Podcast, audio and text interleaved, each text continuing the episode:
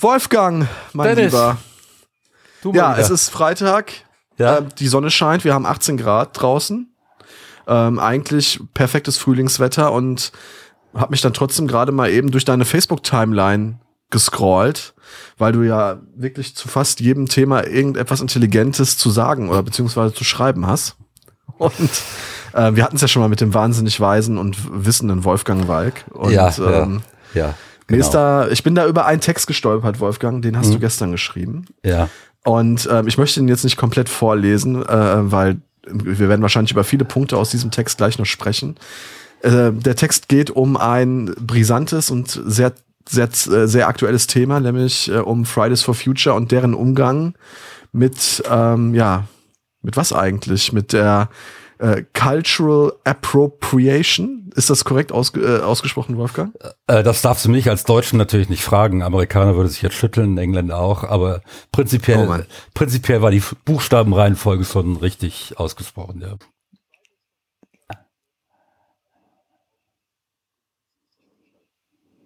Ja, for Future Hannover macht jetzt also einen auf junge Union München Nord, bloß in autoaggressiv. So weit, so dumm, so erkennbar 18-jährig. Ich fantastisch einfach. Und, und so erwartbar die öffentlichen Reaktionen bis hin zur häufigen Weglassung Hannover, um den Vorgang Greta höchstpersönlich in die Schuhe zu schieben. Wir lernen es nicht, auf keiner Seite. Es sollte ja nicht schwer zu begreifen sein, dass eine identitäre Linke, die das Spiel der identitären Rechten mitspielt, letzten Endes einen neuen Faschismus mit hervorbringen wird, nämlich die klare Trennung der Kulturen, um umso leichter ein anderes und damit einen Feind beschwören zu können und darüber Kriegsgründe zu liefern. Ich denke nicht, dass dies die Absicht der Hannoveraner Teenager ist. Und dann geht's natürlich auch noch weiter. Ähm, es ist ein sehr lesenswerter Text, liebe Freundinnen und Freunde. Wenn ihr Wolfgang bei Facebook noch nicht folgt, dann tut das bitte genau jetzt. Äh, Klammer auf, mir dürft ihr auch gerne folgen, Klammer zu. Und dann lass uns doch mal eben über diesen Text sprechen, Wolfgang. Was ist denn überhaupt passiert? Es ist etwas passiert, das mich, als ich es gelesen habe, auch fürchterlich aufgeregt hat, um ehrlich zu sein. Na, erklär doch mal eben ganz kurz, was ist passiert? also äh, fangen wir mal an damit, wie, was ist eigentlich FFF Hannover? Ja, Fridays for Future. Naja, Fridays for Future. Ist, Ja, also es ist halt Fridays for Future, äh, eine äh, Untergruppierung in Hannover. Da werden sich vor drei, vier Jahren, zwei, drei Jahren, weiß gar nicht mehr, so lange ist das alles noch gar nicht her, ähm, werden sich da ein paar äh, ide- idealistische Schüler, die auch Angst, berechtigte Angst um ihre Zukunft haben, zusammengetan haben, werden das gegründet haben. Es wird gewachsen sein. Da werden wahrscheinlich, ich denke mal, irgendwo zwischen 50 und 500 Leute werden da Mitglied sein bei FFF äh, Hannover. Ähm, aktiv sind dann eher so 15 und das Sagen haben zwei oder drei ähm, die auch die Hauptaktiven sind. So, was da, jetzt passiert ist, die haben da irgendeine Veranstaltung gehabt und dann hat irgendeiner von Nein, nein, nein, nein, Moment. Nicht Ja? irgendeine Veranstaltung. Das war ja nicht irgendeine Veranstaltung, Wolfgang. Na, nein, klar, ist nur, ist nur äh, was die da gemacht haben, ist halt eine öffentliche Veranstaltung äh, von Fridays for Future, sprich es war wieder eine der Demonstrationen gegen äh, ähm, oder sagt nein für ähm, eine nachhaltige Klimapolitik ähm, und es da war eine junge Künstlerin eingeladen, um da Musik zu machen und der wurde gekündigt, weil sie die falsche Frisur hat, nämlich Rasterzöpfe. So, das ist passiert und der wurde dann gekündigt, obwohl es offensichtlich schon einen Vertrag gab oder zumindest ja zumindest einen mündlichen Vertrag. Die genaue rechtliche Situation kann ich nicht bewerten von hier aus. Aber auch ein mündlicher Vertrag ist ein Vertrag und sollte eingehalten werden. Dieser Vertrag wurde eben gekündigt, weil denen nachträglich aufgefallen ist, dass sie eine Frisur trägt, die aus einem nicht weißen Kulturraum kommt, nämlich Rasterzöpfe. Und dann wurde ihr vorgeworfen äh, in einem Schreiben, dass das eben äh, kulturelle Aneignung sei, Cultural Appropriation, und dass das problematisch sei und sie damit letzten Endes äh, irgendetwas Rassistisches täte und deshalb ähm, könnte sie da nicht auftreten und sie möge sich doch bitte die Haare schneiden. Ähm, ja, Vielleicht ganz kurz eben, Wolfgang, einordnend. Die Musikerin heißt Ronja Malzahn oder Malzahn. Ich weiß jetzt nicht genau, wie sie ausgesprochen wird. Mir persönlich ist sie kein Begriff. Ähm, das dürfte sich jetzt bei vielen ändern. Die äh, hat also natürlich auch ordentlich Schlagzeilen bekommen. Berechtigterweise, finde ich. Ähm, kulturelle Aneignung, was ist das? Der NDR schreibt dazu von kultureller, kulturelle Aneignung, Englisch, jetzt muss ich es nochmal aussprechen, Cultural Appropri Appropriation spricht man, wenn Menschen Bestandteile einer Kultur, zum Beispiel Symbole, Mode, Sprache übernehmen, die nicht ihre ist. Ich hätte gleich gerne auch nochmal deine Meinung zu diesem, äh, zu dieser Begrifflichkeit und seiner Definition. Oder eine entscheidende Rolle spielt dabei, dass die betroffene Kultur als, als sozial, wirtschaftlich oder politisch benachteiligt gilt. Es sich also um eine Minderheit handelt. So wird beispielsweise das Tragen von Nasenringen, Palästinensertüchern oder religiösen Symbolen, Klammer auf, ohne an diese Religion zu glauben, Klammer zu, von manchen als kulturelle Aneignung angesehen.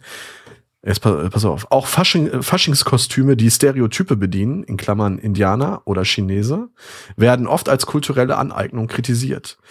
Im aktuellen Fall stören sich Mitglieder von Fridays for Future an den, wie du schon sagtest, an den Dreadlocks einer weißen Sängerin. Nach Ansicht der Aktivisten sind die Rasterzöpfe kulturelle Aneignung eines Symbols der schwarzen Bürgerrechtsbewegung. Soweit, so wie hast du es genannt? Schlecht, schlimm, peinlich? Also äh, nee, ähm, das ist nee, so einfach ist das jetzt gar nicht. So, ähm, das ist also was die was die Leute von FFF in Hannover gemacht haben, ist, dass sie relativ unreflektiert ähm, den Begriff der Cultural Appropriation irgendwie assimiliert haben und glaubten, äh, an dem jetzt handeln zu müssen und dabei so ziemlich alles falsch gemacht haben.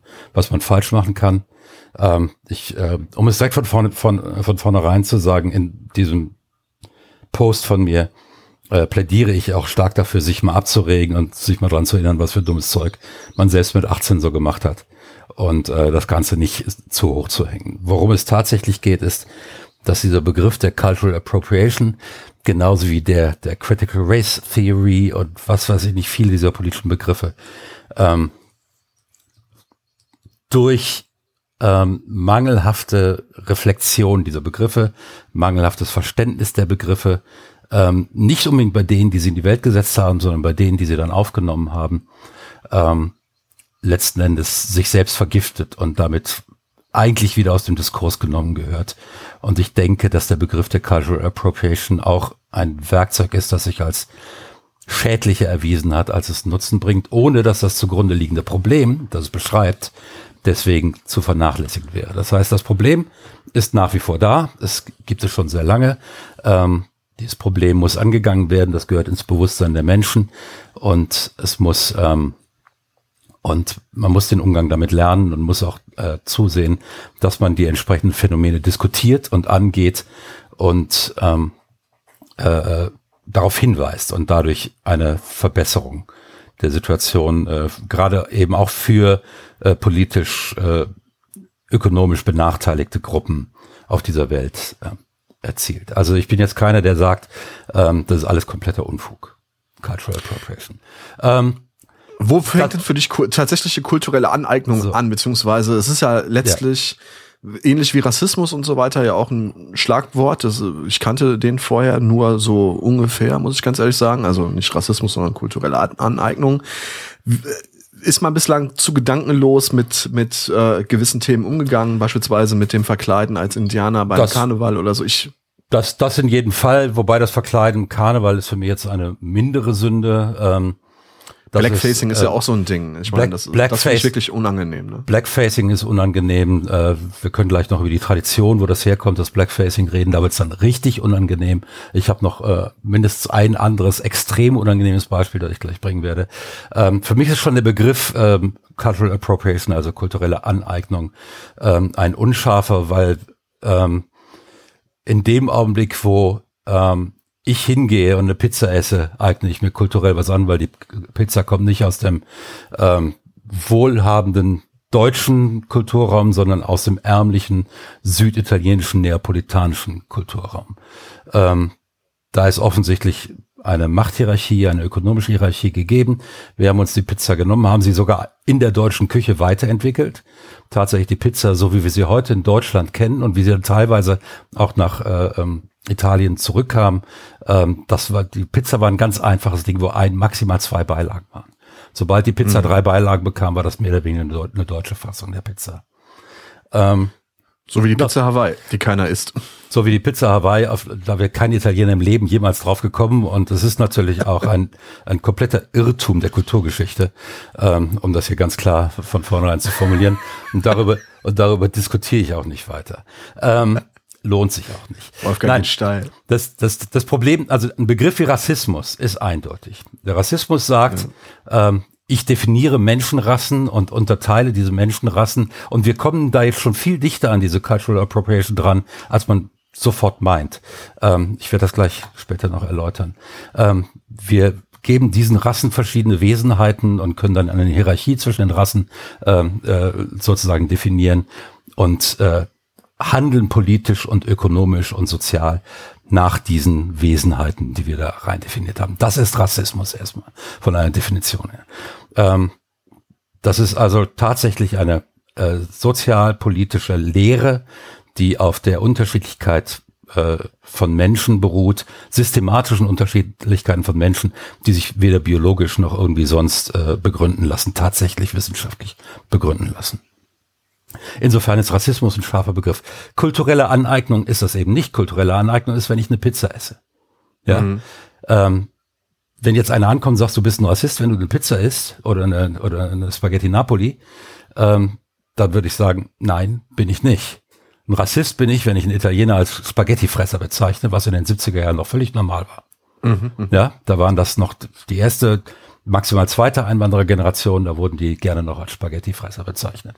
Ähm, Disclaimer, ich äh, äh, erzähle von diesem Wort hier, erstens, weil es kaum noch jemand kennt. Zweitens, ähm, weil, nicht weil ich es meine, sondern einfach nur als Beispiel, als Zitat. Ähm, muss man, äh, muss man ja dazu sagen. Ähm, es gibt nichts Geileres als eine schöne dampfende Schüssel Spaghetti mit einer geilen Tomatensauce. Punkt. Ja. Ähm, das ist dann wieder die kulturelle Aneignung. Ja.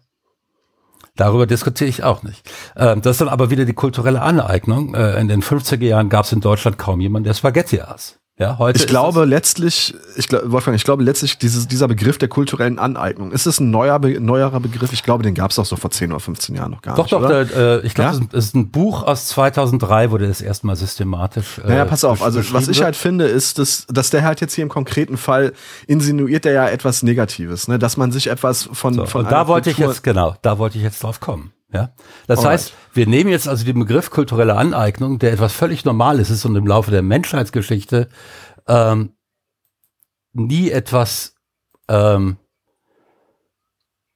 ja, eigentlich gut, es gab eine kulturelle Form der kulturellen Aneignung, die schon immer widerlich war, und es gab eben auch kulturelle Aneignung, die völlig normal war.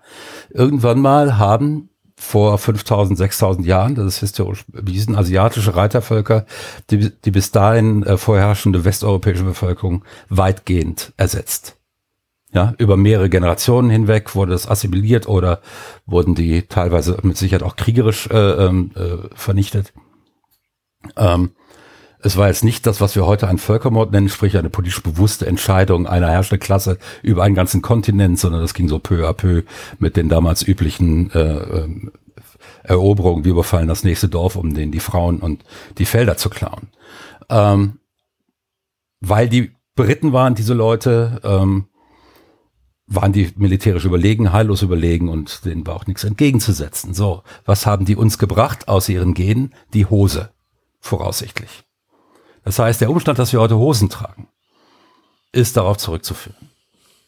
War Nicht das, jeder trägt welche, aber war, war, äh, war, das ist ein großer zivilisatorischer Fortschritt auf jeden war, Fall. War das jetzt eine kulturelle Aneignung der überlebenden urwesteuropäischen Bevölkerung? War es eine äh, kulturelle Aneignung der afrikanischen Bevölkerung, die dann über die Europäer äh, das mitbekamen und, und so weiter? Natürlich war es eine kulturelle Aneignung. War es etwas, das abzulehnen ist? Nein, die haben jetzt, haben jetzt warme Beine. Das ist was Gutes. Ja. Ähm, insofern ist dieser Begriff der kulturellen Aneignung schon mal ungeeignet, weil er einen völlig normalen und natürlichen Vorgang beschreibt, den es seit vielen 10.000 Jahren gibt. Den gibt ja, vor allen Dingen auch etwas Gutes, ne? Den, den, den, den generellen kulturellen Austausch. Den gibt ich meine, was wäre das für die Menschheit, wenn es ja, den nicht gäbe? Wir wissen, dass vor etwa 80 bis 100.000 Jahren das erste Mal sich Neandertaler und äh, äh, Homo sapiens gekreuzt haben, und zwar buchstäblich gekreuzt haben, genetisch gekreuzt haben. Und in dem Augenblick hat sicher auch schon kulturelle Aneignung stattgefunden. So. Was hier aber gemeint ist, ist etwas inhärent negativ besetztes. Nämlich die Aneignung von kultureller Eigenschaften ohne die begleitenden negativen Umstände mit nachvollziehen zu können oder sich aneignen zu können. Sprich, ich als Weißer kann natürlich lernen, den Blues zu spielen. Ja. Ich werde aber nie mit derselben Verachtung in einer Polizeikontrolle nach meinen Papieren gefragt wie ein Schwarzer. Das kann mir nicht passieren, weil ich weiß bin. Ja? Ähm, wenn ich also den Blues spiele als Weißer und damit Geld verdiene, so die Theorie der kulturellen Appropriation, ist das etwas, das zu kritisieren ist, weil es, weil das Leiden, aus dem der Blues geboren wurde, etwas ist, das ich nie erfahren kann. So, das ist erstmal so eines dieser Beispiele. Jetzt haben wir natürlich das Problem, wenn wir jetzt per Verordnung den Blues aus der Popmusik nehmen, haben wir mit einem Schlag keine Popmusik mehr. Gar keine. Null. Ja? Weil es gibt heute keine Popmusik, keine moderne Musik, in der der Blues nicht irgendwo drin ist. Das, Ja, geht, klar. das geht bis hin in die Elektronikmusik, was man schon daran sieht, dass eine der Hauptinspirationen für den Hip-Hop tatsächlich Kraftwerk war aus Düsseldorf. Kulturelle Aneignung? Ja.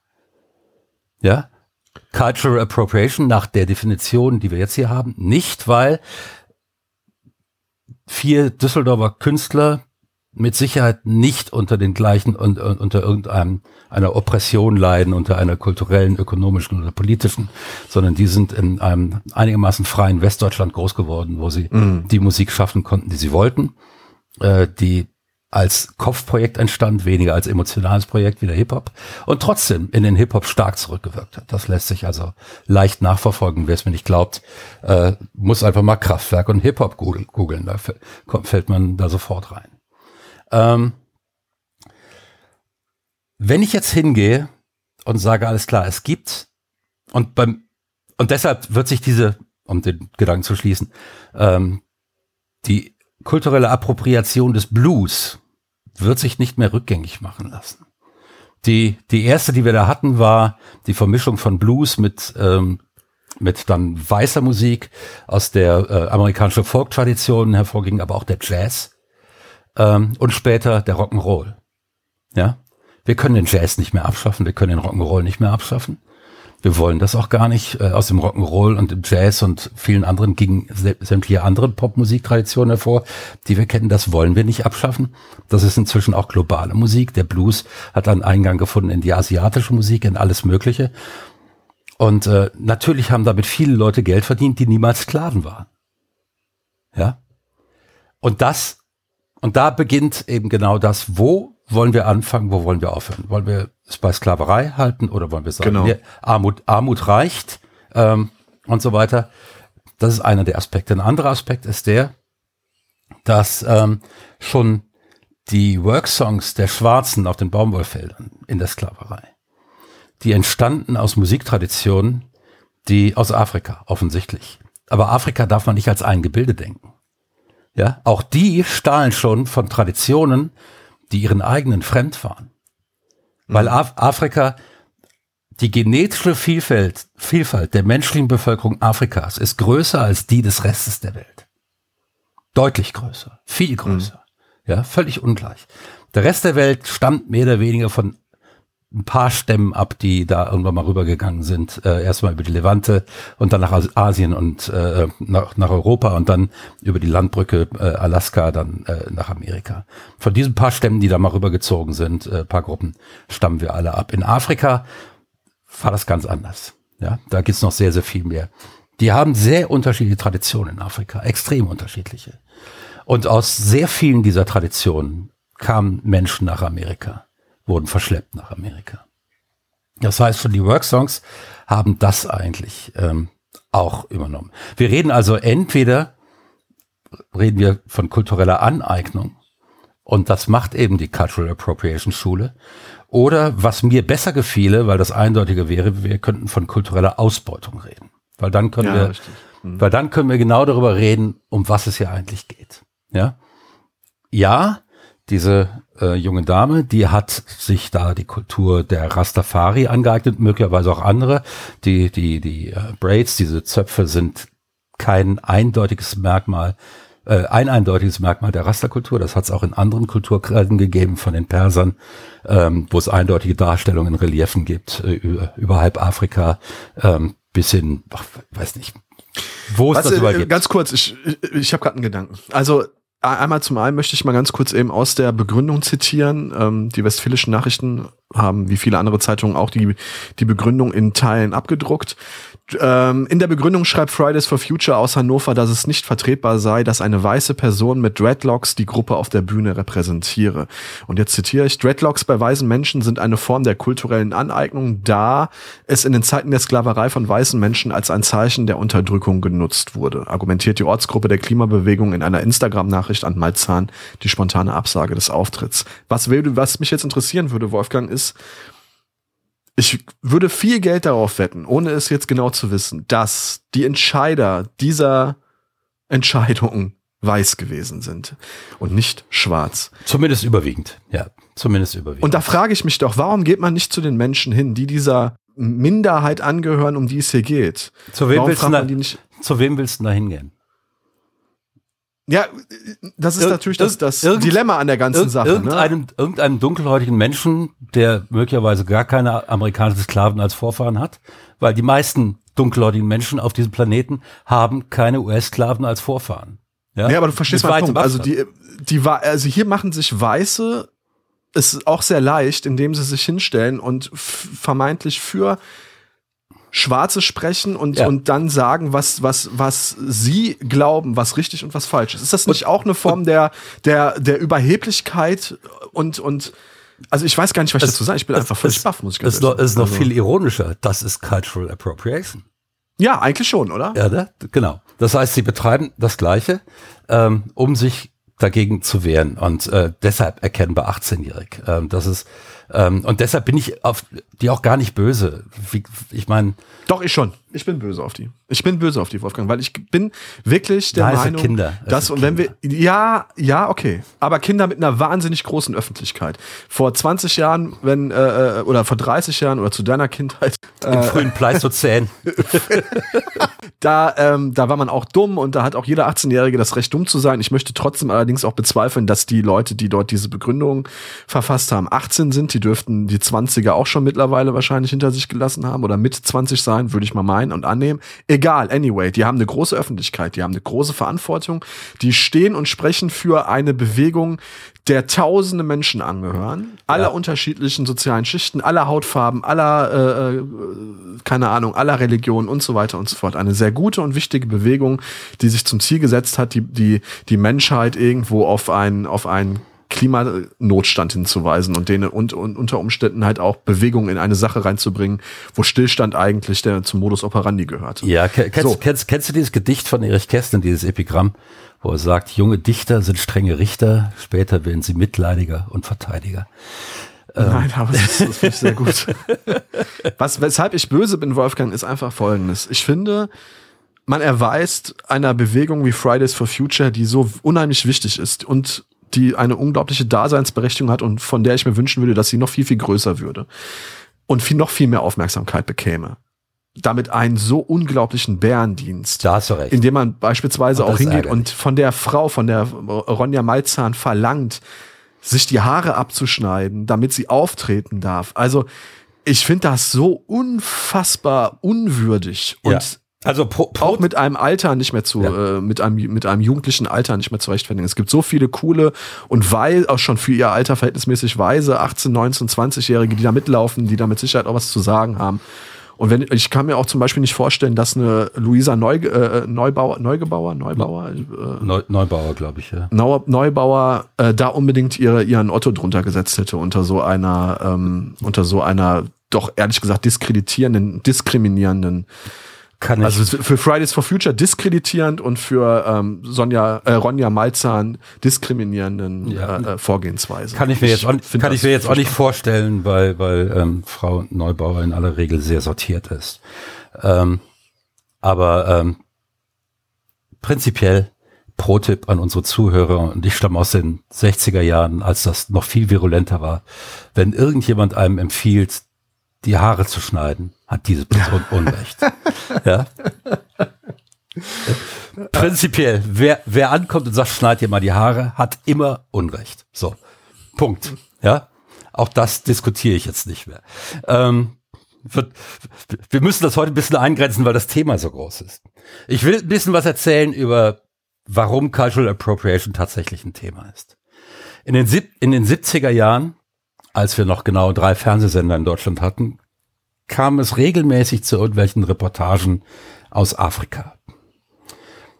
Was da berichtet wurde, waren nicht die Fälle, wo in Afrika durchaus schon moderne Strukturen entstanden oder sowas, was auch in den 70er Jahren teilweise schon der Fall war, sondern es wurde regelmäßig über irgendwelche äh, ähm, Buschleute und ab, äh, irgendwelche abseitig gelegenen Stämme und so weiter berichtet und da über deren Kultur. Ähm, was regelmäßig vorkam, immer in jeder dieser Dokus, und deshalb waren die auch sehr beliebt, also die hatten hohe Einschaltquoten, denke ich, war, dass irgendwann mal der berühmte Fruchtbarkeitstanz ums Lagerfeuer kam. Wo dann die jungen, bisher unverheirateten Frauen natürlich nur mit einem Lendenschurz bekleidet ähm, ums Feuer tanzten und die Männer dazu trommelten und dann die anderen jungen Männer auch um sie herum tanzten und so weiter. Eine billige Ausrede, um nacktes Fleisch zu zeigen. Und weil die ja irgendwie damals noch nicht so als vollwertige Menschen galten. Es waren ja so Buschleute irgendwie, ne? So halbe Affen im, in der Sicht der damaligen mhm, Menschen, ja, auch, auch wenn das keiner laut, laut ausgesprochen hat. Ähm, galt das nicht mal dann irgendwie als Erotik oder was weiß ich nicht. Das wurde also um 18.45 Uhr irgendwie im Vorabendprogramm auch, auch mal gezeigt. Oder zumindest sehr früh am Abend, 20.15 Uhr. Das ist natürlich Cultural Appropriation. Oder wie ich es gerne nennen würde. Kultur Ausbeutung. Kulturelle Ausbeutung at its very best. Und at its most äh, äh, äh, loathsome. Also am widerwärtigsten überhaupt. Ähm, das heißt, es ist ein Thema. Ja. Und es ist auch heute noch ein Thema. Definitiv. Weil wir sind ja jetzt nicht alle tatsächlich auf einmal äh, ähm, frei von allen rassistischen Impulsen oder wie auch immer. Äh, die liegen ja tief, die hast du, die habe ich als zumindest als kleines Kind mit aufgesaugt in einer Umwelt, die noch in den 60er Jahren komplett rassistisch war. Es gab ja auch so gut wie keine Schwarzen in Deutschland. Ähm, und ähm, also Roberto Blanco, das war so der der Quoten, der, das war der deutsche Quotenschwarze, ja.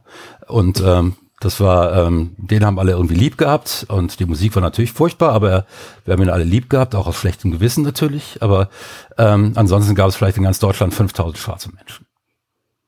Ja.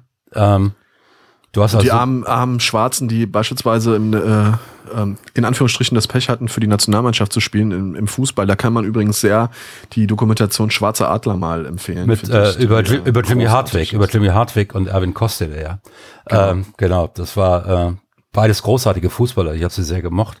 Ähm, und äh, das, das war sehr, sehr, sehr bedrückend, ja.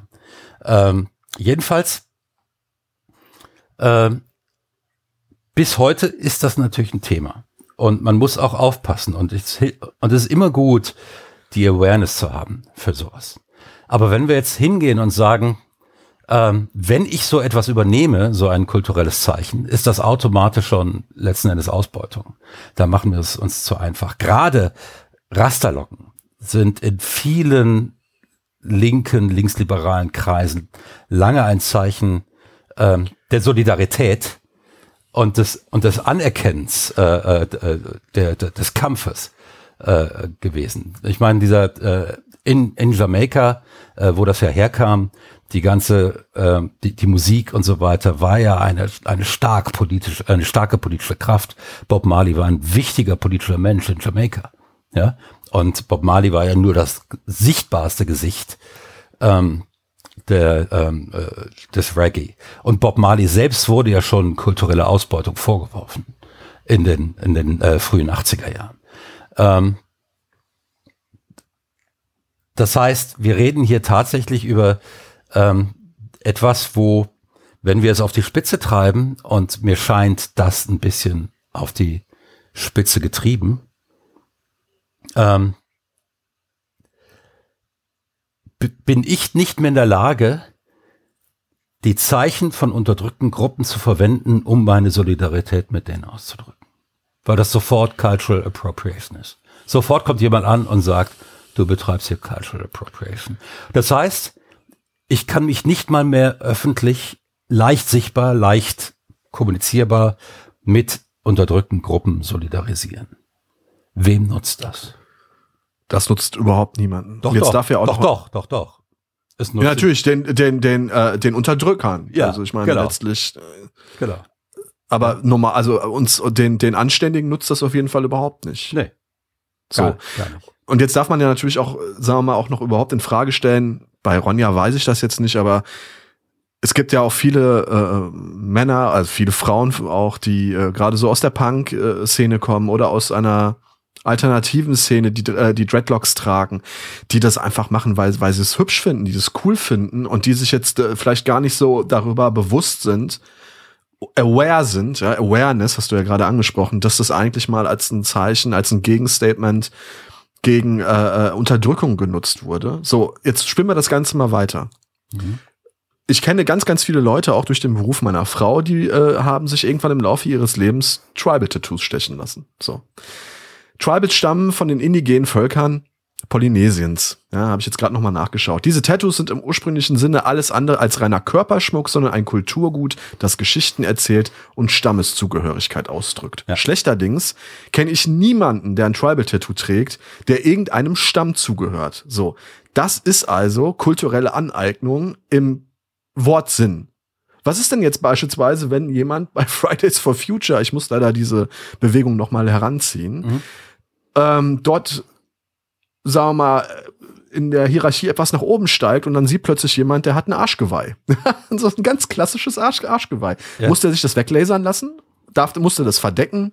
Also ich meine, was, wo, wie du vorhin schon, äh, sag ich mal, sehr richtig gesagt hast, ne, wo fängt das an und wo hört das auf? Ja. Sind wir nicht auch von einer, von einer Debatte, die wichtig zu führen ist, zu einer hysterischen Debattenkultur irgendwie rübergeschlendert? Ja, das Die sowieso. wirklich in alles und jedem irgendwie direkt, äh, sag ich mal, eine, also früher war es so. Da ist man aus, von Konzerten von den Toten Hosen oder von Jennifer Rostock rausgeschmissen worden, wenn man das falsche T-Shirt anhatte. Beispielsweise von Freiwild oder von den Onkels. Da wurde man rausgeschmissen. Da konnte man sich jetzt drüber streiten, ob das richtig oder falsch ist. Äh, ähm, in, in zwei von zehn Fällen mag der Shirtträger vielleicht tatsächlich rechtes Gedankengut gehabt haben. Warum der dann aber zu einem Jennifer Rostock oder, oder Tote Hosen Konzert gehen sollte, kann man sich auch drüber streiten. So. Da haben aber die Linken die vermeintlich Rechten aus ihren Konzerten geschmissen und ähm, damit auch eine Legitimation wahrscheinlich für ihr Handeln gehabt. Jetzt ist es so, da schmeißen die Menschen, die das Richtige tun, und grenzen die Menschen, die das Richtige tun, die Menschen, die auch das Richtige tun, von ihren eigenen Veranstaltungen aus. Und das ist für mich an Absurdität einfach überhaupt nicht mehr zu überbieten. Das ist, aber, sagen. aber das ist eine Sache, die gibt es traditionell in der Linken und die gibt es nicht erst seit äh, äh, gestern. Als ich äh, ein junger Mensch war, im frühen Pleistozän, ähm, habe ich habe ich ein paar Semester in Marburg studiert und Marburg war damals so eine so eine äh, Hochburg an irgendwelchen auch teilweise aus äh, aus dem Warschauer Pakt heraus finanzierten K-Gruppen gewesen. Wenn du glaubst, dass die irgendwie gemeinsam an einem Strang gezogen hätten, da standen fünf Typen auf der Mensa-Brücke. Du musst so über so eine Brücke, die über die Lahn ging, ähm, musstest du in die Mensa rein. Und da standen fünf Typen von fünf verschiedenen K-Gruppen äh, und haben Flugblätter verteilt und am liebsten wären die aufeinander losgegangen. Ähm, und die Unterschiede. K-Gruppen, wie, äh, muss man vielleicht Kommunist- ganz kurz kommunistische- erklären. kommunistische Gruppen. Genau. Genau. Sponti, aus der Sponti-Bewegung entstanden oder sowas, kann das sein? Ja, teilweise noch aus dem SDS, also sprich aus der äh, 60er Studentenbewegung, ähm, dann eben aus den alten KPD-Kadern aus äh, und so weiter. Also die kamen aus verschiedenen Richtungen. Die einen waren marxistisch, die anderen waren marxistisch-leninistisch. Dann gab's die äh, äh, maoistische Linke Mao, ja. und so weiter und die trotzkistische und die waren sich alle nicht grün. Die hat, unterschieden sich alle in der Auslegung des kommunistischen Manifests an drei oder vier Stellen und daraus leiteten die ganz grundsätzliche Auseinandersetzungen ab. Es war lustig. Das war lustig. Das, das Problem, das Problem war, dass du immer mit dem ganzen Stapel äh, Flugblättern, die dir einfach ins Gesicht drückten, äh, dann in der Mensa ankamst und da dann äh, das alles natürlich sofort in irgendeinen Papierkorb wanderte und die Papierkorbe konnten es nicht halten. Ähm, so, wenn ich jetzt hingehe und mir die Debattenkultur heute angucke, ähm, also wir haben nach wie vor, das hat sich nie geändert, diese Zersplitterung der Linken. Das war schon immer die Stärke der Rechten, dass die diese Zersplitterung überwinden konnte, zumindest phasenweise, wo es der Linken so gut wie nie gelang, äh, das, das zu überwinden. Ähm, gefährlich wird es immer dann, wenn es der Rechten dann gelingt, auch noch die Konservativen mit an Land zu ziehen. Das ist, ähm, weil die Konservativen irgendwie glauben, dass wir was mit den Rechten zu tun haben, was in aller Regel gar nicht stimmt. Ähm, was, wenn du mal wirklich mit Konservativen diskutierst und denen das auch auseinandersetzt, werden die dir in jedem Fall zustimmen, dass das durchaus so ist. Als kleine, kleine Seitennote, da können wir vielleicht auch mal drüber reden. Ähm, gut, was jetzt dazu kommt, ist diese, dieses völlig neue Medium, wo auf einmal wir diskutieren nicht mehr an einem Stammtisch mit zehn Leuten über einen Artikel im Spiegel und einen äh, in der FAZ und äh, ähm, kommen dann irgendwie zum gemeinsamen Ergebnis oder trennen uns mit den Unterschieden, von denen wir wussten, wahrscheinlich vorher wussten, dass die da sind, sondern heute schreien alle gemeinsam und gleichzeitig in einen gigantischen Raum rein und jeder muss sich in diesem Geschrei irgendwie orientieren und, und da durchhauen. Und manchmal ist es dann so, dass dann irgendjemand was richtig Dummes sagt und alle erstarren und schweigen und sagen, was war das jetzt für ein Mist? Äh. Ja? Und genau das hatten wir jetzt mit FFP. Sich alle so gefühlt verschämt kurz zur Seite drehen und, und, und sich denken, hoffentlich und, kriegt das keine Öffentlichkeit. Und, und natürlich muss man dazu sagen, dass die Reaktion, die, die Arschloch-Konservativen und die Rechten, also Rechte sind immer Arschlöcher und dann gibt es noch Arschloch-Konservative. Ich kenne auch sehr viele Konservative, die sehr angenehme Menschen sind, mit denen ich mich hervorragend unterhalten kann, äh, sehr lustige Abende verbringen kann und sehr ernsthaft diskutieren kann. Ähm, es gibt auch andere. Die sind immer noch keine Nazis. Rechte sind dann Nazis. Ähm, wenn ich jetzt hingehe und sage, dass natürlich die Arschloch-Konservativen, die Reaktionären und die Rechten sich über so einen dummen Beitrag von links freuen, genauso wie wir uns über einen richtig dummen Beitrag von rechts freuen, ja, und den auch verstärken und zitieren und äh, uns darüber lustig machen, dann wissen wir, warum auf einmal die gesamte Aufmerksamkeitsökonomie sich nicht mehr um Mariupol dreht äh, und dass da gerade tausendfach Menschen sich gegenseitig abschlachten und einfach oft auch genug auch wehrlos abgeschlachtet werden, ähm, sondern auf einmal regen wir uns über ein paar 18 bis vielleicht 25-Jährige auf, die halt mal was Dummes gesagt haben. Ähm, und die bin ich der festen Überzeugung, wenn sie ein paar Jahren drüber nachdenken, die Hände vom Gesicht zusammenschlagen und sagen, was für ein Scheiß habe ich da geredet. Ich sehe das bei meinen eigenen Kindern, die das heute heute schon und die sind Anfang 20, die heute schon über das, was sie mit 16, 17 gesagt haben, noch den Kopf schütteln können. Das ist eine ganz normale Entwicklung in dem Alter und eine gesunde Entwicklung. Ja, schlimm ist, wenn die Kids sich nicht entwickeln, wenn die mit 25 immer noch dieselbe Meinung haben, mit, äh, die sie mit 16 hatten. Ähm, weil die werden auch mit 60 noch dieselbe Meinung haben. Ähm, wenn ich jetzt also hingehe und dann sage, alles klar, äh, die, dieser riesigen, um Aufmerksamkeit ringenden Ökonomie Internet, äh, waren die letzten Endes sehr erfolgreich gestern, ja, muss man sagen, weil sie, haben sehr viel Aufmerksamkeit bekommen. Jeder weiß jetzt, A, dass es die Gruppe FFF Hannover gibt und B, dass es diese Ronja, den Nachnamen äh, kann ich mir gerade nicht merken, dass es die, diese Künstlerin gibt. Insofern haben die auch im Sinne dieser Künstlerin alles richtig gemacht. Ja. Aber das klingt mir jetzt wieder schon wieder ein bisschen zu, zu, zu stark ja. nach PR-Stand. Also ja, nee, nee, aber genau das ist es ja, was ich äh, äh, damit ausgedrückt habe in meinem ersten Satz. Das ist wie die Junge Union München Nord. Das sind ein paar Vollidioten, das sind echte Vollidioten, die irgendeine reaktionäre Stanze raushauen, um mal wieder im Internet steil zu gehen und äh, die letzten Endes dadurch ja sich dadurch irgendwie geil vorkommen. Ähm, die machen es wie wir bloß dumm. Nur, ja, nur, nur, die schießen sich nicht ins eigene Bein, sondern die wissen ganz genau, dass ihr Publikum das so hören will. Ja, ja. Während FFF viel breiter aufgestellt ist und diese sektiererische Form des Diskurses, die sie da betreiben, häufig halt auch mit Unverständnis gegenübersteht. Ähm, und dieses Unverständnis ist durchaus verständlich, weil es kaum noch zu kommunizieren ist, was sie möglicherweise eigentlich gemeint haben und eigentlich tatsächlich äh, wollen mit dieser ganzen Sache, weil sie komplett übers Ziel hinausgeschossen sind. Ähm, ich glaube, das Entscheidende wirklich, das hat, ähm, das können wir, es gibt vom Deutschlandfunk ein Essay über Popkulturdebatte, was ist kulturelle Aneignung. Da möchte ich kurz daraus zitieren, weil das für mich eigentlich Bitte ähm, das kommt auch in die Show Notes. Das Entscheidende war, ähm, äh, Wenn es nur für Schwarze legitim sein soll, Dreadlocks zu tragen, wird eine kulturelle Praxis, das Frisieren, also das Frisieren an sich, an eine als kulturell verstandene Zugehörigkeit gebunden, schwarz sein. Kultur besteht dann nicht mehr aus Prozessen, in denen Menschen bestimmte Handlungen mit Sinn und Bedeutung ausstatten. Stattdessen werden sie bloß als ausführende Agenten und Agentin eines bereits vorhandenen Fundus an Bedeutungen gedacht.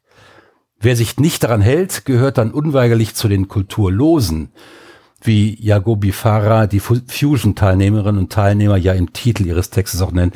Das ist eine Kulturwissenschaftlerin, der die Fusion-Teilnehmer alle als kulturlos bezeichnet, weil die sich teilweise eben in, verkleidet haben in anderen Kulturen, in asiatischen und was weiß ich nicht.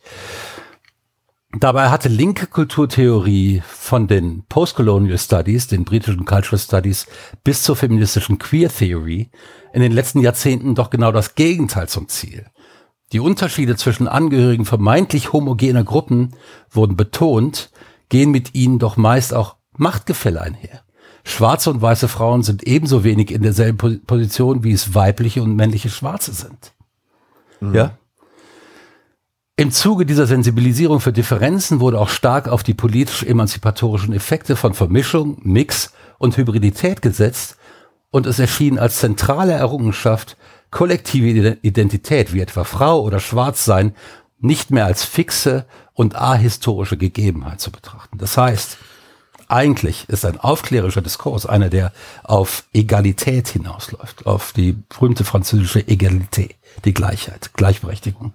Müsste einer sein, der diese Unterschiede nicht betont, sondern sagt, du bist nicht unbedingt in was du hineingeboren worden bist.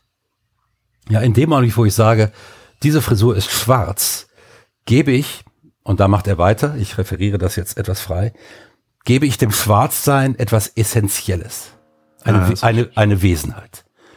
Und, den, und an der Stelle beginnt schon wieder Rassismus, weil wie begründet sich denn diese Frisur tatsächlich im Schwarzsein?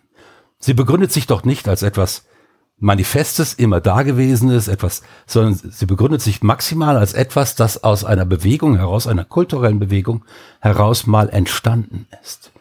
Ja, das heißt, es ist auch etwas Gewachsenes und alles, was wächst, vergeht auch wieder. Alles, was wächst, breitet sich aus. Natürlich. Ja?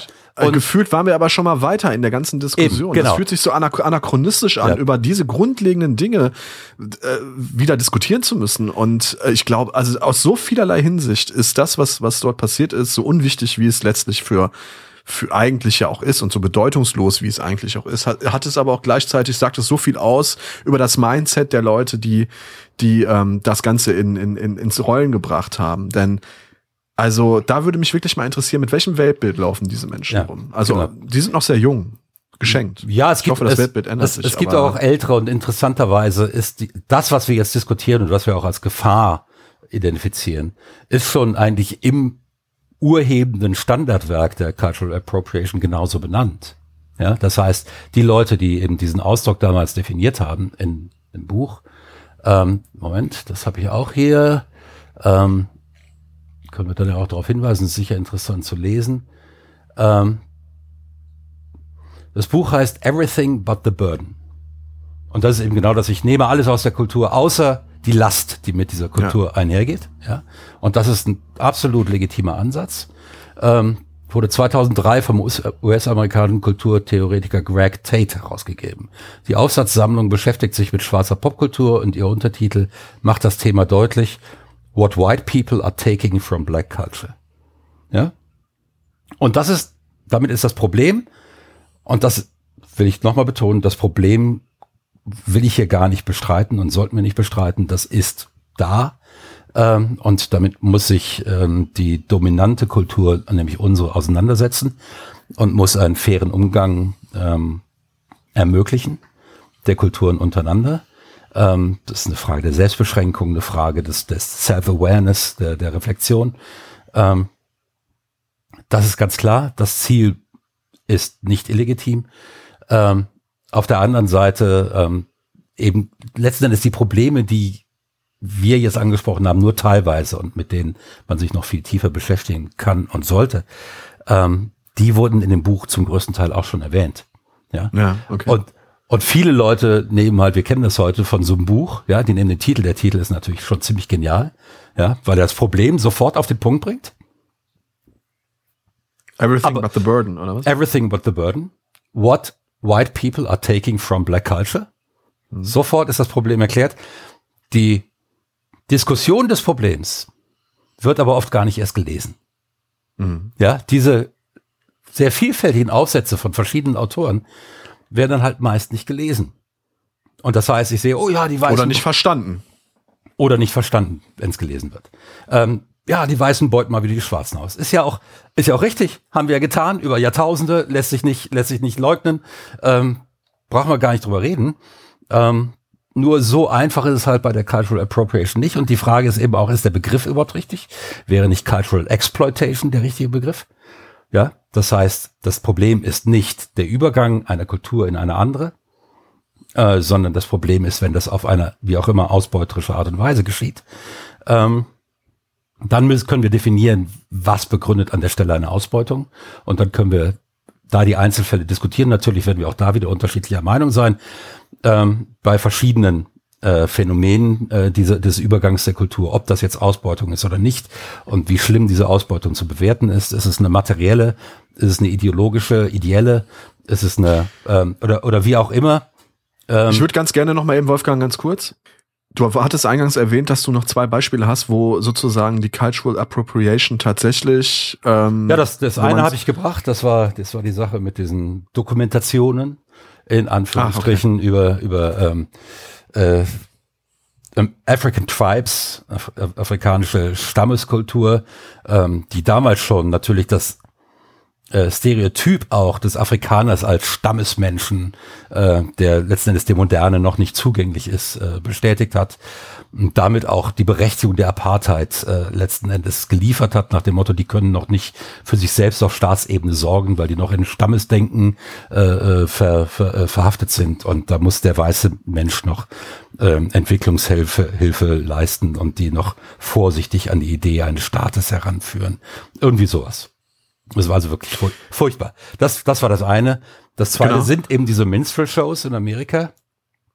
Ähm, das waren letzten Endes so eine Art Wanderzirkus, Wandertheater oft. Ähm, und da äh, wurden Schwarze prinzipiell durch Weiße dargestellt, die sich Gesicht schwarz äh, angemalt hatten und dann eben klassische Stereotype über Schwarz verbreitet hatten, äh, was weiß ich nicht. Das ging eben von der angeblichen Potenz über, dass sie die ganze Zeit nur Hühnchen essen, bis hin zu anderen äh, Stereotypen, über die das fast ausschließlich weiße Publikum sich dann kaputt lachte.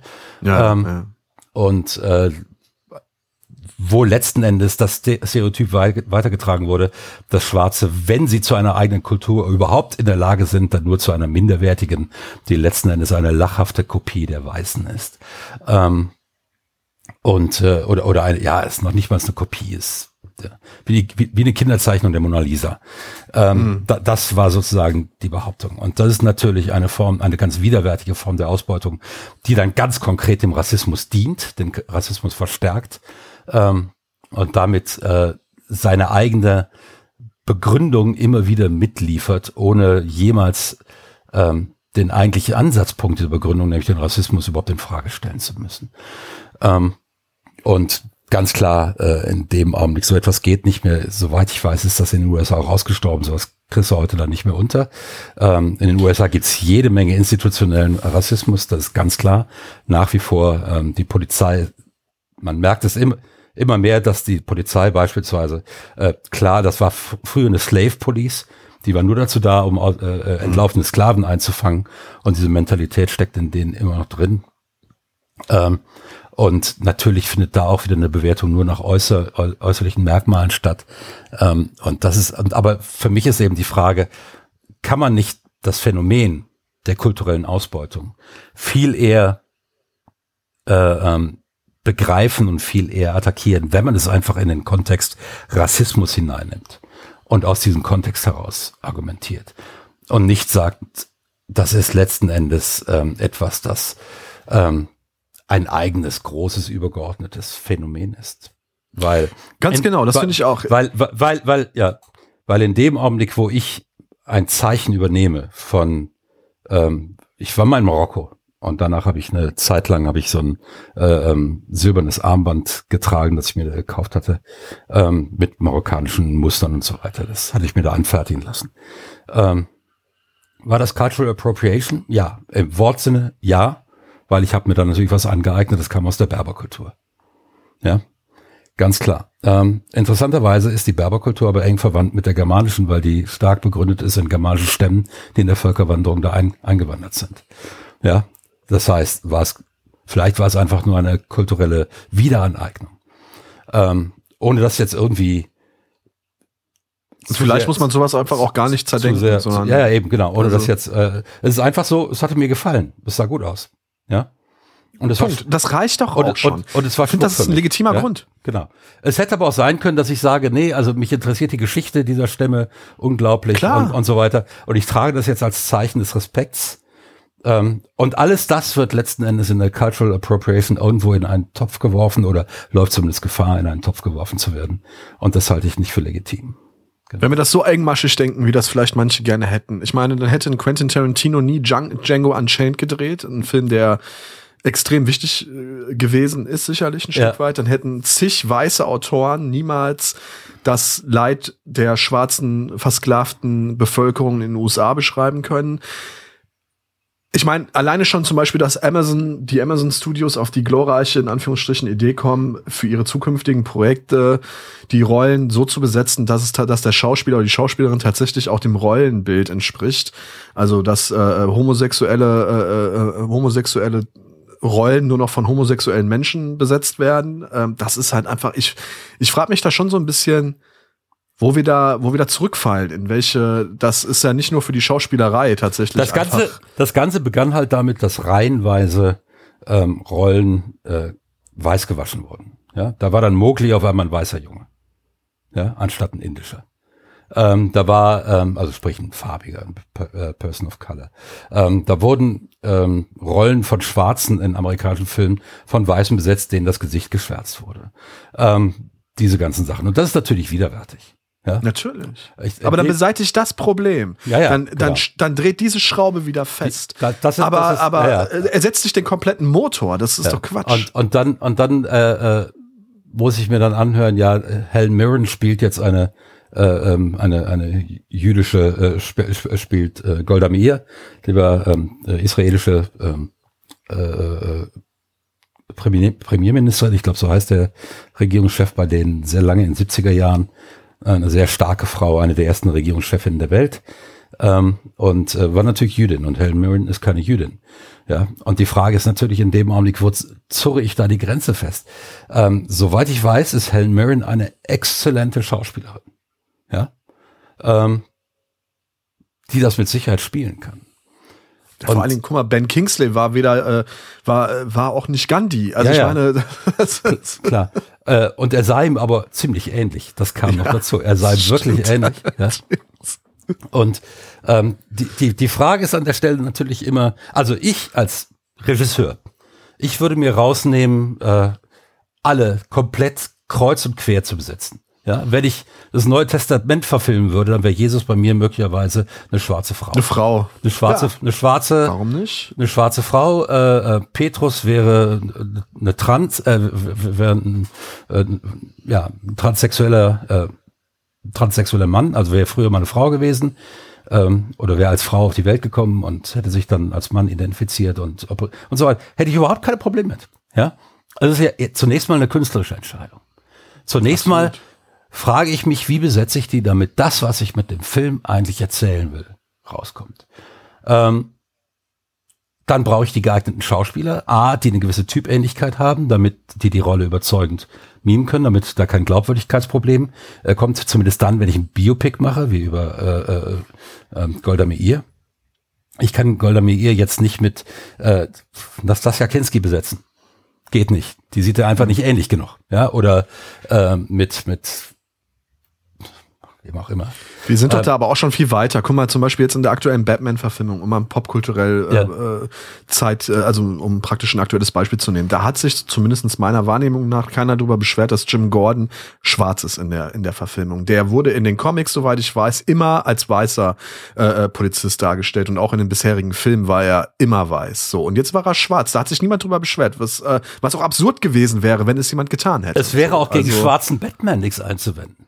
Nee, Gar richtig, nichts, absolut. Ja? Also absolut nicht. Absolut. Kein, keiner von denen ist, äh, die, das waren, die sind als weiße Charaktere erschaffen worden, weil das eben die dominante Kultur war und sich und es war ein kommerzielles Produkt und musste sich verkaufen und ein schwarzer Batman hätte sich nicht verkauft. Äh, war so. Ähm, das kann man jetzt beklagen und kann sagen, oh, da ist ja auch wieder die Unterdrückung. Ja, natürlich. Ja, da war die Unterdrückung. Heute und das genau deshalb sind wir heute weiter. Wenn du heute ähm, äh, Idris Elba als Batman besetzt oder was weiß ich nicht. Oder, ja, super, will ja? Ich, äh, ne? perfekt einfach. Geil. Oder auch als, oder James Bond. Oder auch als Bond, ja. Ähm, überhaupt kein Thema. Ähm, ich meine, 007 ist ja sowieso erstmal nur ein Deckname und äh, wahrscheinlich, äh, so wie bei deren Berufsrisiko, werden die auch regelmäßig sterben, haben wir jetzt auch gesehen. Und äh, dann wird die, wird die Nummer neu vergeben, ja. Und dann kann das ja Wie auch. Wie ist er gestorben im neuen James Bond oder was? Jetzt sag nicht, der ist gestorben. Ich, ich verrate das doch nicht.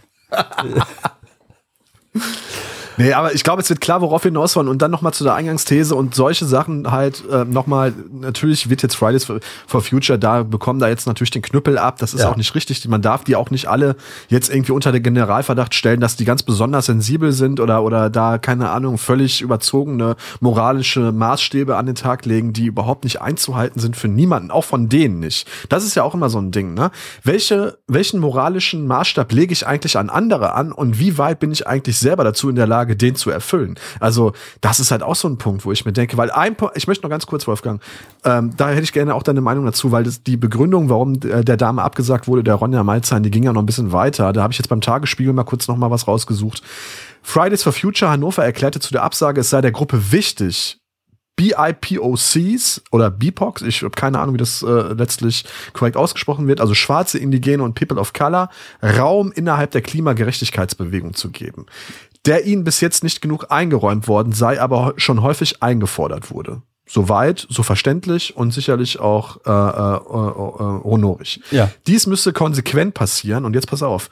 Weil das Auftreten einer weißen Person mit Dreadlocks auf unserer Bühne für, BO, für BIPOCs den Eindruck erwecken kann, dass diese Bewegung für sie kein safer Space darstellt, also keine geschützte Umgebung ohne Diskriminierung biete. Deshalb haben wir uns dazu entschieden, Ronja Malzahn abzusagen. Und das ist für mich tatsächlich hier, dieser Satz ist für mich die absolute Bankrotterklärung einer eigen, also das ist für mich das perfekte Beispiel, Paradebeispiel eines vermeintlich gut gemeint, aber unglaublich schlecht gemacht und gedacht. Was hindert Sie daran, noch eine weitere Künst, äh, einen weiteren Künstler, weitere Künstlerin einzuladen, äh, die eben dann zu dieser Gruppe zählt? Als erstes, zweitens, hat die sich jetzt diese Rasterlocken über Nacht wachsen lassen. Soweit ich weiß, dauert das eine Weile, bis sie so. Das wird wohl eine Weile dauern. Das wird wohl eine Weile dauern. Das heißt, die wird die auch äh, gehabt haben, als sie den Vertrag äh, abgeschlossen haben natürlich. mit ihr. Also selbst wenn es nur ein mündlicher Vertrag war. Ähm, es ist natürlich alles ziemlich erbärmlich. Aber letzten Endes sind das sind diese Kids ähm, auch ein Opfer einer völlig überhitzten und aus dem Leim gegangenen Debattenkultur, ähm, genau. die möglicherweise noch nie wirklich besser war. Ähm, die wir müssen das lernen als ähm, als eine Kultur, wo jetzt jeder zum Sender geworden ist, ähm, dass einfach mehr mehr Mühe und mehr Trennschärfe in die Debatten reingehört. Trennschärfe ist ganz wichtig. Das heißt, wir, genau. wir, wir können nicht, da kommt ja auch das Begriff, der Begriff Kritik her. Der Begriff Kritik kommt aus dem Griechischen und heißt eigentlich, kommt eigentlich vom äh, Wort für Unterscheidung. Es geht also nicht darum, jemanden niederzumachen, sondern es geht darum, Dinge auseinanderzuhalten. Und ähm, das ist das, äh, trotz aller Steilheit der Thesen, was wir hier versuchen, so imperfekt, wie uns das gelingt, aber einfach ein paar Begriffe nehmen und die mal auseinander zu sortieren und zu sagen, stopp, stopp, stopp, hier an der Stelle bringen wir hier gerade einiges durcheinander. Und äh, da muss man auch den jungen Leuten zugutehalten, dass es kein, nicht wirklich viele sehr gute Beispiele dafür gibt äh, im öffentlichen Raum, die Dinge wirklich sauber getrennt auseinanderhalten und auch mal erklären, wie sie die eigentlich auseinanderhalten und warum sie wie, wo trennen. Und ich finde, das muss viel mehr zum Teil einer Debattenkultur werden, dass den Leuten, die mitreden, ähm, die Last auf die Schulter gelegt wird, setz uns erstmal auseinander, an welchen Parametern entlang du überhaupt hier mitredest. Bevor du irgendwelche Begriffe in den Raum wirfst, die, von denen keiner weiß, wie du sie eigentlich verstehst. Und ich glaube, wenn wir das als Lehre aus diesem Ding mitnehmen, dann war dieser Debattenbeitrag von denen sogar nützlich. Ja, natürlich. Ich möchte noch ergänzen, äh, du hast es so wortreich und intellektuell ausgedrückt. Ich möchte es ganz kurz äh, in meiner gängigen Sprache ausdrücken. Liebe Freunde, zieht den Kopf aus dem Arsch, äh, fangt nicht an, eure eigentlich großartige Sache zu unterminieren, indem ihr eure Eitelkeiten und Befindlichkeiten über das Greater Good setzt. Das halte ich für sehr wichtig. Ja, behaltet das Ziel vor Augen und lasst eure Eitelkeiten dort, wo sie hingehören, nämlich äh, zu Hause oder äh, am sozusagen äh, an der Garderobe. Das hat da überhaupt nichts verloren und kämpft gegen Rassismus und gegen echten Rassismus, gegen echte kulturelle Ausbeutung, macht darauf aufmerksam, seid dafür, äh, schafft dafür eine Awareness, wie es so heute so schön heißt. Aber ansonsten chillt mal eure Basis, ey. Also. Okay, ja, genau. Das sagten meine Kinder auch immer, als sie 16 waren. Ey, Alter, chill mal deine Basis. Äh, in der Hoffnung, dass das verstanden wird. ich habe schon begriffen, was sie gemeint haben, ja. Genau. Ich fand den Satz trotzdem albern. Aber gut. Ja. also ich finde wirklich. Nee, ne? nee, also, ich, ähm, äh, prin prinzipiell, wie gesagt, ich, ich denke, ähm, wie dann alle auf und vor allem wie dann die Reaktion äh, auf FFF war und dann gesagt, ja, hier Greta wieder, die damit überhaupt nichts zu tun hat. Und, und äh, die Luisa Neubauer oder Neugebauer, ich hoffe, Entschuldigung, Luisa, wenn wir das jetzt hier falsch gesagt haben. Ähm, solltest du uns hören? Ja, solltest du uns hören. Ähm, sollten Sie uns hören. Ähm, das ist, äh, ich glaube nicht, dass sie damit viel gemeinsam hat, weil sie normalerweise sehr, sehr sortiert ist und sehr aufgeräumt, überraschend aufgeräumt für so, so eine junge Frau. Ich auch, ja. ähm, und äh, das ist, äh, und wir brauchen genau diese aufgeräumten Stimmen, die sagen, stopp, lass uns jetzt hier nicht alles einfach äh, niedermachen. Äh, wir ähm, berauben uns ja auch wichtiger ähm, Mitstreiter. Ja. Absolut, natürlich. Und die braucht man, ne? Um und die braucht man. sozusagen genau. das auch noch breiter werden zu lassen. Ja. Lass uns mit den Leuten lieber so diskutieren, lass sagen, hör mal, das und das, wie stehst du dazu? Ähm, wir haben jetzt noch jemanden eingeladen, äh, äh hier da die, Künst, die, äh, die Künstlerin da, die, die kommt mit ihrer, die stammt aus Togo und die macht hier das und das ja, um völlig klar zu machen, dass wir den Raum machen. Und deshalb äh, würden wir gerne deinen Auftritt um 20 Minuten kürzen oder sowas, äh, hast Verständnis. Und so ließe sich das ja vielleicht auch äh, regeln, intern. Aber direkt mit dem, wir kündigen dir jetzt hier und ähm, äh, nee, nee. Also abgesehen davon, wenn ich einen Vertrag schließe, ähm, das habe ich gelernt im Leben, dann halte ich diesen Vertrag ein, wenn mir das irgendwie möglich ist. Ähm, Verträge müssen bedient werden, Pacta sunt servanda, das wussten schon die alten Römer. Ähm, zu glauben, dass man da heute Hü und morgen Hot sagen kann, ist nicht gut für einen selbst im Leben. Weil die Menschen dann aufhören, einem zu trauen. Wenn Sie einen Vertrag mit uns abschließen wollen, meine lieben Hörerinnen und Hörer, dann äh, könnt ihr das gerne machen und zwar auf www.steady.de slash Ladderstall. Dort könnt ihr euch schon für 2,50 Euro ein leckeres Monatsabo klicken. Ab 5 Euro, und ein paar zerquetschte, ich bin mir jetzt gar nicht sicher, ob es genau 5 Euro sind, gibt es dann jeden Monat mindestens eine Sonderepisode, leider geil, mit einem steilen Gast, der uns seine steile These um die vor die vor den Latz knallt. Und äh, ein Time sage ich vielen Dank, Wolfgang, für diese spontane Runde zu einem sehr aktuellen Thema ähm, das uns beide sehr beschäftigt das hat. Das beschäftigt für uns. Deine, ja, genau. Genau, für, äh, für deine wie immer sehr eloquente Art und Weise, dich mitzuteilen. Ansonsten äh, denke ich, es ist im Augenblick so viel los. Wir werden mit Sicherheit uns häufiger mal hören in nächster Zeit. Uns werden die Thesen nicht ausgehen. Nee, glaube ich auch. So viel steht leider, leider steil fest. Ja, genau. Wobei im Augenblick wäre eine steile These, dass gerade scheiß Wetter ist. Ich überlege mir das. Das wäre wirklich eine steile These, Wolfgang. Ja. Und damit, damit meine Mutter schon immer in den Ohren liegt, dass sie lieber den Herbst zurück hätte, möchte ich äh, darüber gar nicht diskutieren, ehrlich gesagt, warum der Frühling geil ist, außer man ist Allergiker. Ja. ist so toll. Alles klar. Gut, Dennis. In diesem Sinne, meine lieben Freunde, bleibt gesund, ähm, kommt gut in den Frühling und wir hören uns schon bald wieder, Wolfgang, mit einer weiteren Steinthese. Ja. Bis also, dahin. Tschüss. Adios. Schatz, ich bin neu verliebt. Was? Das ist er. Aber das ist ein Auto. Ja, eben. Mit ihm habe ich alles richtig gemacht. Wunschauto einfach kaufen, verkaufen oder leasen. Bei Autoscout24. Alles richtig gemacht.